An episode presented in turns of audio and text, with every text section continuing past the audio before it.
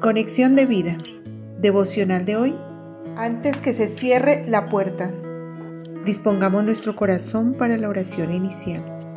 Padre, gracias por salvarme por medio de la fe en tu Hijo Jesucristo. No por mis méritos, sino por tu inmenso favor, por tu palabra de verdad que permanece para siempre. Sé que no quieres la muerte del que no cree sino que proceda al arrepentimiento y vaya a la cruz. Así que mi Señor, lléname de tu espíritu para anunciar el mensaje de perdón y salvación en Cristo. Amén. Ahora leamos la palabra de Dios. Lucas capítulo 13 versículos 25 al 27.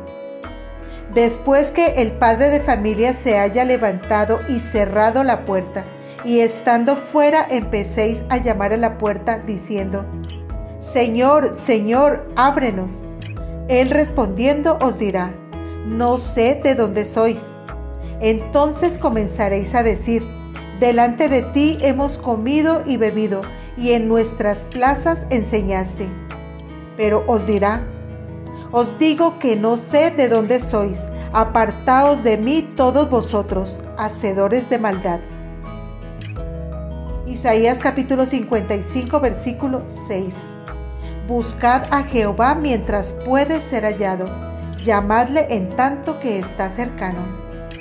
La reflexión de hoy nos dice, creed en Jesucristo antes que se cierre la puerta, porque en los días de Noé todos estaban comiendo y bebiendo sin tener en cuenta a Dios, solo pensando en sí mismos y en satisfacer sus deseos y tuvieron la oportunidad de subirse al arca, pues estuvo durante muchos años abierta.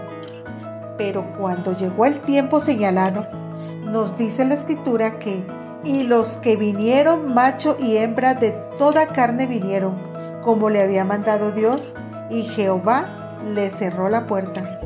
Génesis 7:16 el mismo Dios cerró la puerta, una puerta que ahora tiene abierta para todos, pues el que crea en Jesucristo puede ser salvo. Pero Dios abre puertas que nadie puede cerrar y también cierra puertas que nadie puede abrir. Apocalipsis 3, 7 al 8. Por su inmenso favor, la puerta de la gracia de Dios está abierta y esa puerta es su mismo Hijo pues el Evangelio nos recuerda las palabras de Jesús que dice, yo soy la puerta, el que por mí entrare será salvo y entrará y saldrá y hallará pastos. Juan 19. Como vemos, el Señor no quiere que nadie se pierda, sino que todos procedan al arrepentimiento. El Señor no retarda su promesa, según algunos la tienen por tardanza, sino que es paciente para con nosotros, no queriendo que ninguno perezca, sino que todos procedan al arrepentimiento. Segunda de Pedro 3:9. Así que con suma urgencia, creed en Jesucristo. La puerta de su gracia está aún abierta.